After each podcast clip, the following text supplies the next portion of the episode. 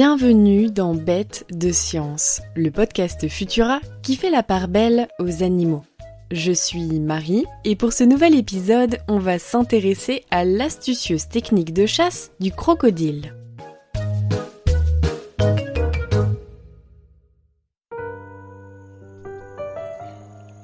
Une peau terne hérissée d'écailles, une longue queue et des pattes musculeuses, une immense gueule remplie de crocs plantés irrégulièrement, aussi terrifiant soit-il, le crocodile ne peut s'empêcher d'avoir l'air sympathique. Avachi sur le sol ou flottant paresseusement dans l'eau, on dirait le croisement entre un gros chien tranquille et un dinosaure. Pas étonnant qu'on le retrouve comme animal de compagnie un peu bené et attendrissant dans la famille pirate. Mais s'il est connu de tous, c'est bien évidemment parce qu'il fait partie des plus grands prédateurs du règne animal.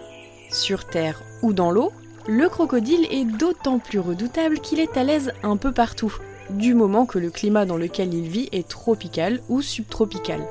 Poissons, oiseaux, antilopes et buffles, il est capable de s'attaquer à des proies bien plus grosses que lui. Et avec un corps pouvant atteindre 7 mètres de long pour une tonne de muscles et de nerfs, il est clair que lui mettre une laisse au cou ou essayer de lui gratouiller le ventre n'est probablement pas une bonne idée. On le confond souvent avec l'alligator, dont la gueule est plus large et aplatie, mais en réalité des dizaines de millions d'années d'évolution séparent la famille des alligatoridés de celle des crocodilidés. Ces derniers sont d'ailleurs parmi les plus proches cousins des oiseaux, avec qui ils partageaient un ancêtre commun du côté des archosauriens il y a environ 240 millions d'années. Comme quoi, la notion d'air de famille est parfois très relative. Cousin du poulet ou pas, depuis toujours le crocodile fait peur. Sa mâchoire est ornée de dents un peu particulières. Celles-ci n'ont pas de racines et peuvent être remplacées jusqu'à 50 fois au cours de la vie de l'animal. Vous imaginez s'il y avait un dentiste pour crocodile?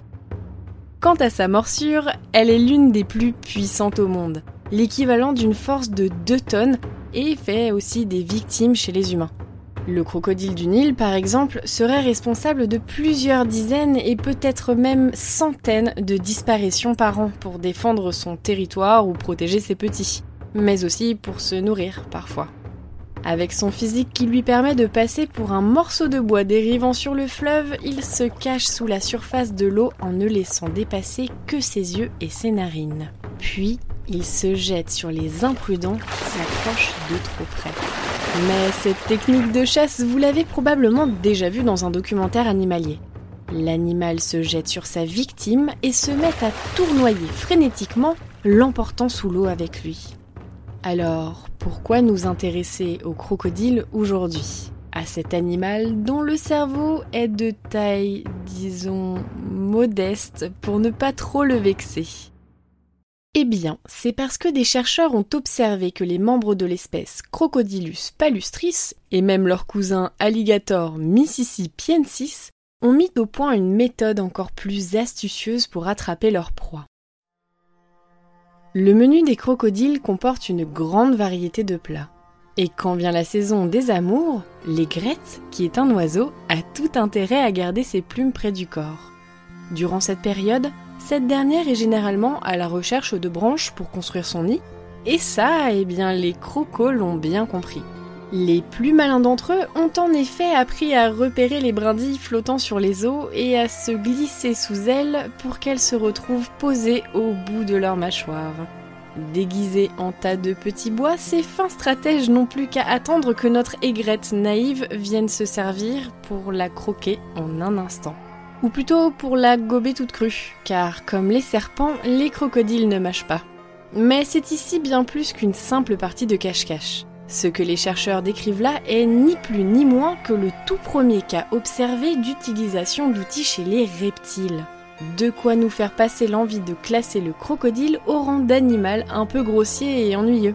Dans son livre pour enfants, L'énorme crocodile, l'auteur Roald Dahl nous avait pourtant prévenu en lui faisant dire j'ai dressé des plans secrets et mis au point des ruses habiles. Et oui, en réalité, le cousin du poulet se montre très observateur et capable de stratégies cognitives poussées. Doit-on en conclure que ces ancêtres dinosauriens savaient eux aussi utiliser des outils? Cela reste à prouver. Les chercheurs espèrent pouvoir observer plus de comportements de ce type avant de confirmer que le crocodile y voilà une stratégie. Mais si cette hypothèse se confirme, elle viendra compléter la liste des aptitudes sociales et cognitives de ce prédateur pour le moins surprenant. Il impressionne, mais pas de quoi verser une larme de croco. Alors, pas si bête, le crocodile. Merci d'avoir suivi cet épisode de Bête de Science. Vous pouvez retrouver la chronique originale de Nathalie Mayer sur Futura et le podcast sur vos plateformes audio préférées. Ne manquez pas notre hors-série estivale La nature sur écoute animée par Pierre et Élise Kerner à paraître une semaine sur deux jusqu'au 10 août. Quant à nous, on se retrouve dans deux semaines avec de nouveaux comportements toujours aussi étonnants. À bientôt!